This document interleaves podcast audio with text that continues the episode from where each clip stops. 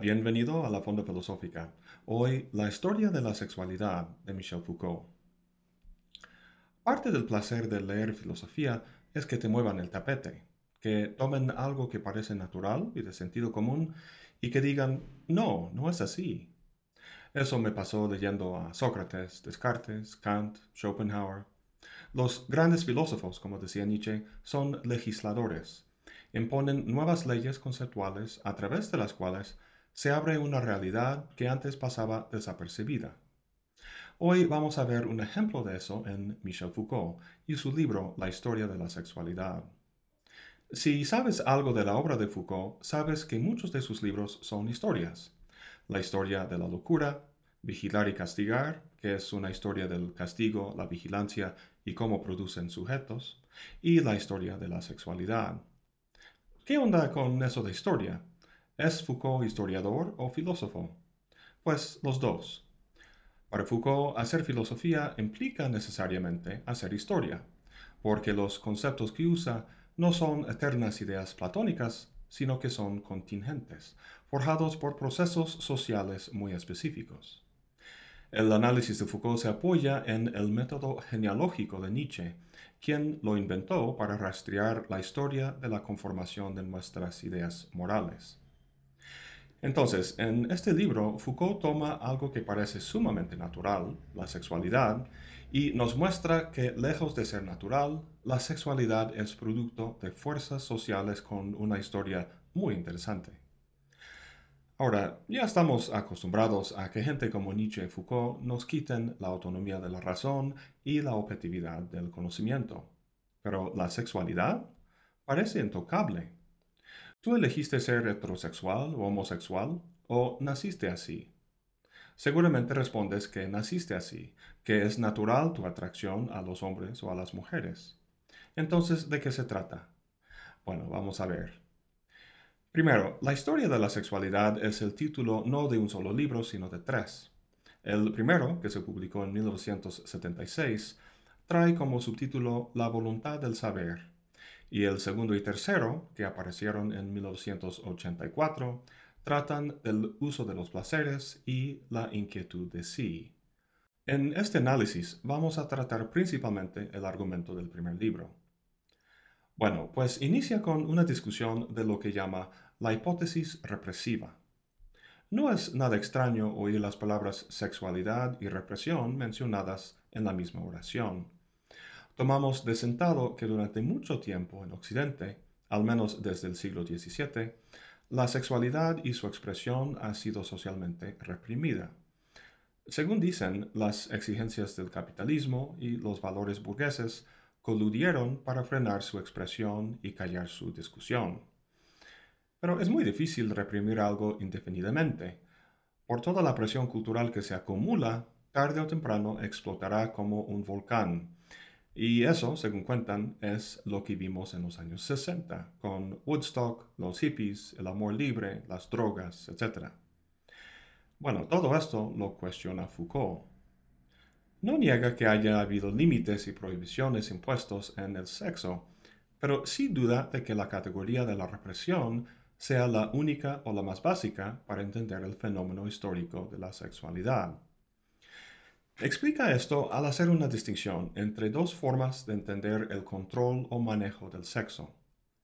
Por un lado, tenemos un régimen en el que la conducta sexual es regida por leyes y códigos que establecen lo que es lícito e ilícito. Por el otro lado, un régimen en el que lo que rige son ideas sobre lo normal y lo anormal. Como ejemplo del primero, tomemos el caso de la India. Ayer vi en las noticias que la Suprema Corte de la India reinstauró una ley que penaliza los actos homosexuales. Se trata de una ley establecida hace siglo y medio por la colonia británica, que considera semejantes actos como antinaturales. En el reportaje dice que para muchos indios este tipo de relaciones es ilegítimo. Me llamó la atención esa palabra, ilegítimo, porque apunta al motivo de la prohibición.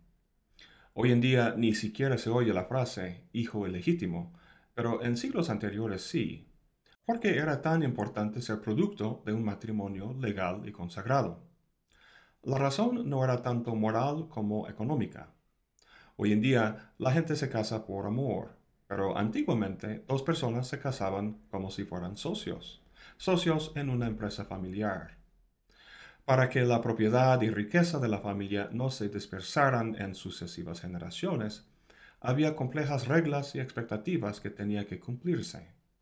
El heredero tenía que ser producto de un matrimonio en el que la novia era virgen y durante el cual se mantenía fiel.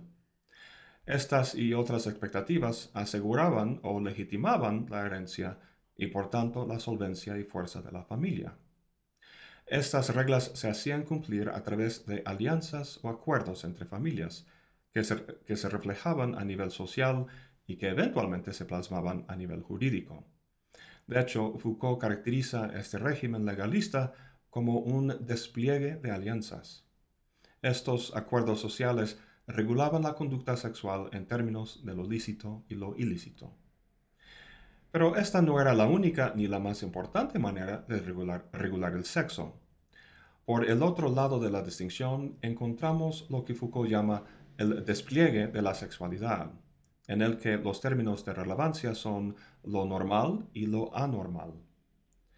En el anterior régimen, lo que se despliegue es una ley impuesta sobre uno desde fuera. Pero en este régimen, lo que rige la conducta es algo interno, una idea que uno adopta. Es una idea sobre el sexo que establece su naturaleza, su alcance y el rango normal en que puede manifestarse. Una vez adoptada, esta idea regula todo aspecto de la conducta sexual.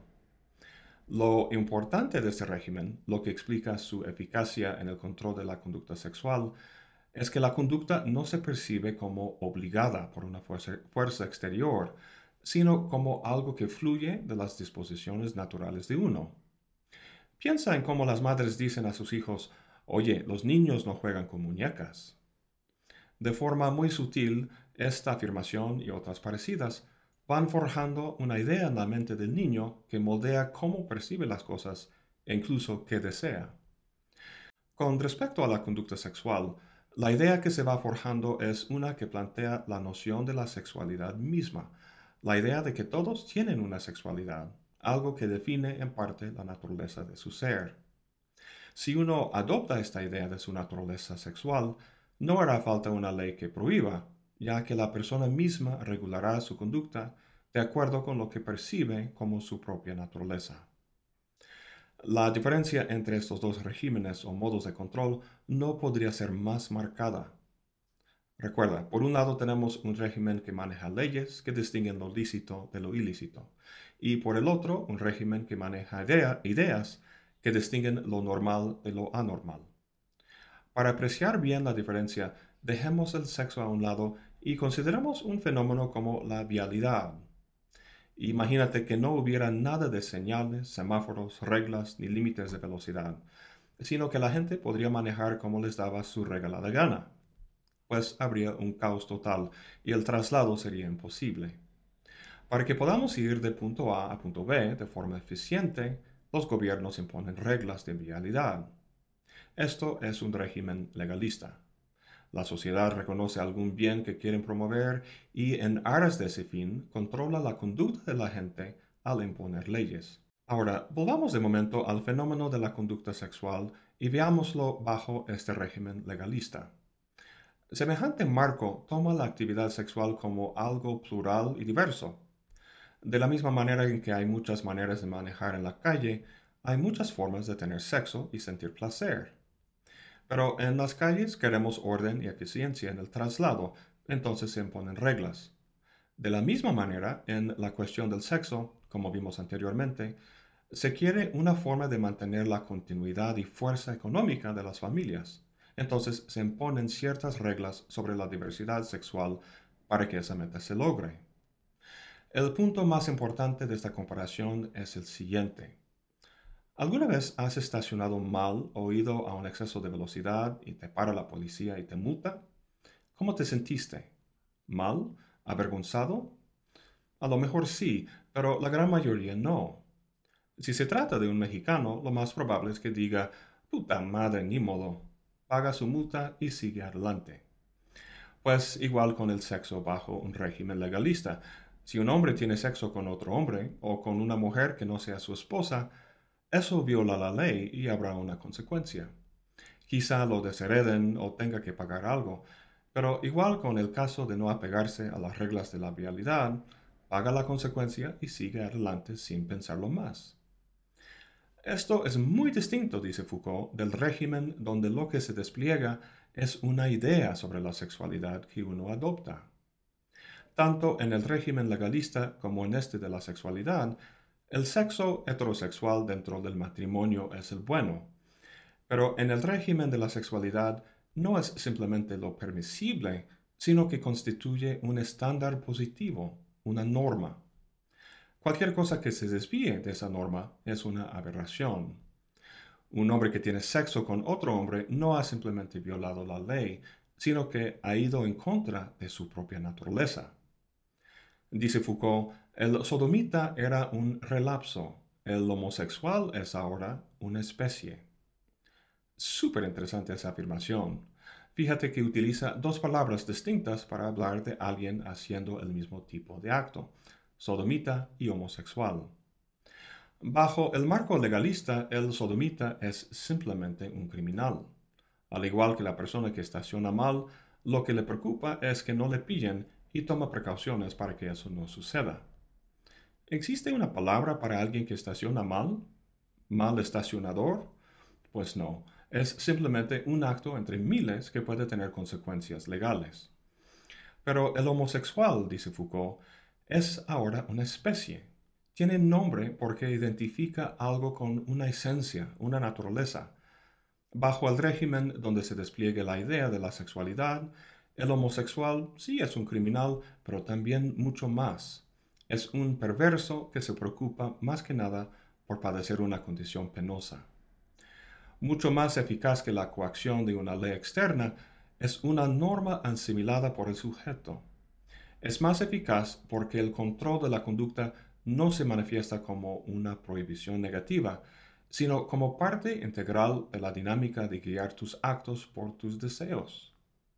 Si la idea o norma de la sexualidad que has asimilado tacha los actos homosexuales como malos, tú mismo regularás tu conducta de acuerdo con esa idea. En su libro Vigilar y Castigar cita a un tal M. Servan, quien dice, un déspota imbécil puede obligar a unos esclavos con unas cadenas de hierro, pero un verdadero político ata mucho más fuertemente por la cadena de sus propias ideas. Sobre las flojas fibras del cerebro se asienta la base inquebrantable de los imperios más sólidos.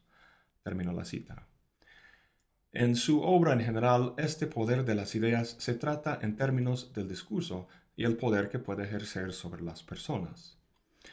La posición de Foucault se discrepa de la cita que acabo de leer en el sentido de que ese nivel de ideas o discurso no lo crea y maneja una sola persona, como un déspota, sino que es algo que se arma poco a poco como resultado de muchas prácticas sociales, prácticas médicas, psiquiátricas, religiosas, etc. De hecho, responde Foucault a la hipótesis represiva al decir que, lejos de ser un tema sobre el que no se hablaba, hubo una explosión de discursos sobre el sexo en la época victoriana. Uno se encontraba rodeado de una constelación simbólica que poco a poco forjaba esa cosa que llamamos hoy en día sexualidad. Es por eso que Foucault puede decir que la homosexualidad es una invención reciente, más o menos de mediados del siglo XIX. Obviamente, sexo entre los hombres ha, existido siempre. Eso no le interesa. Lo importante en su análisis es más bien el significante que agrupa y dirige esos actos bajo el dominio de una esencia o naturaleza. El despliegue de esa idea es lo teóricamente relevante para entender los modos de control sociales que caracterizan la modernidad occidental. Bueno, en el próximo video veremos con más detalle las consecuencias de este despliegue de la sexualidad y las ciencias sexuales que posibilitó. Eso es todo por hoy. Gracias por acompañarme. Hasta la próxima y buen provecho.